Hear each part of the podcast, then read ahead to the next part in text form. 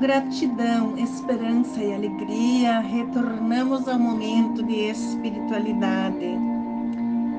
Hoje, o segundo domingo do tempo comum do ano litúrgico, celebramos a presença do Salvador entre nós.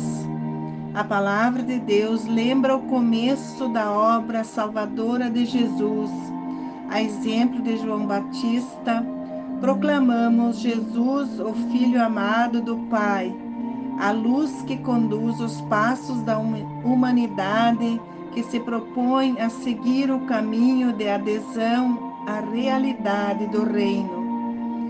A primeira leitura do profeta Isaías fala do projeto restaurador que Deus apresenta para restaurar o seu povo e transformá-lo envia um servo que seja luz para as nações. O servo toma consciência de sua missão profética, reunir o povo dispersos, ser luz que transcende os limites de Israel. Este servo, que embora fraco e pequeno, pode contar com a força divina para realizar essa difícil missão a segunda leitura da carta de São Paulo aos Coríntios apresenta o chamado de Paulo para ser apóstolo de Jesus por vontade de Deus. Apresentando-se, Paulo se dirige à comunidade, chamando seus membros de santos, pois Jesus os santificou. Convida a todos para viver em unidade, na fraternidade, justiça e paz é um manifesto de seu desejo para que a salvação alcance a todas as pessoas e ressoe a cada início de celebração. No Evangelho de abertura desse tempo comum, a Igreja propõe o texto do Evangelho de João, que apresenta Jesus como aquele que pode nos conduzir para a verdadeira paz que é o Cordeiro que tira o pecado do mundo. Ele é ungido pelo Espírito, Filho de Deus. João deu testemunho dizendo: Eu vi o Espírito descer como uma pomba do céu e permanecer sobre ele. Também eu não o conhecia mas aquele que me enviou a batizar com água me disse: Aquele sobre que vires o Espírito descer e permanecer, este é quem batiza com o Espírito Santo. O testemunho de João Batista é um convite para recomeçar sempre de novo nosso caminho de fé Deus sempre nos surpreende, está do nosso lado e mostra-se solidário conosco.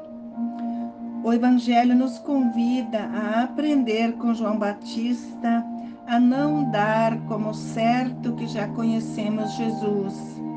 Importa que estejamos disponíveis para alcançar a voz do Espírito Santo que interiormente teima em nos lembrar ele é o Cordeiro de Deus que se fez dão por amor. João Batista, iluminado pelo Espírito, vê e indica a chegada do Messias, que é Jesus, que não vem com o poder deste mundo de ganância, do dinheiro e da soberba como muitos esperavam ele vem como aquele que confronta as arbitrariedades desse mundo. Mostra a humanidade, o cordeiro que se opõe às práticas da maldade.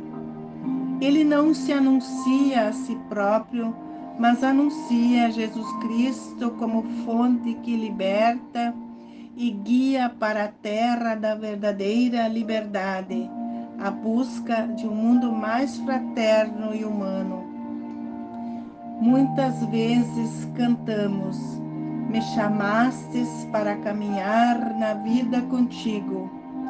Queremos acolher este convite, especialmente neste ano vocacional, ouvir o chamado de Cristo para sermos construtores da paz.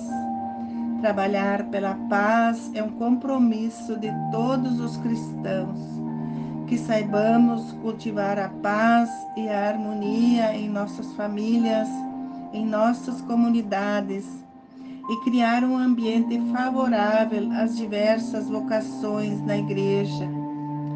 Que a graça e a paz de Deus estejam convosco e nos unem ao amor de Jesus Cristo. Amém. Um ótimo domingo para todos nós. E que a paz de Cristo reine nos corações e neste mundo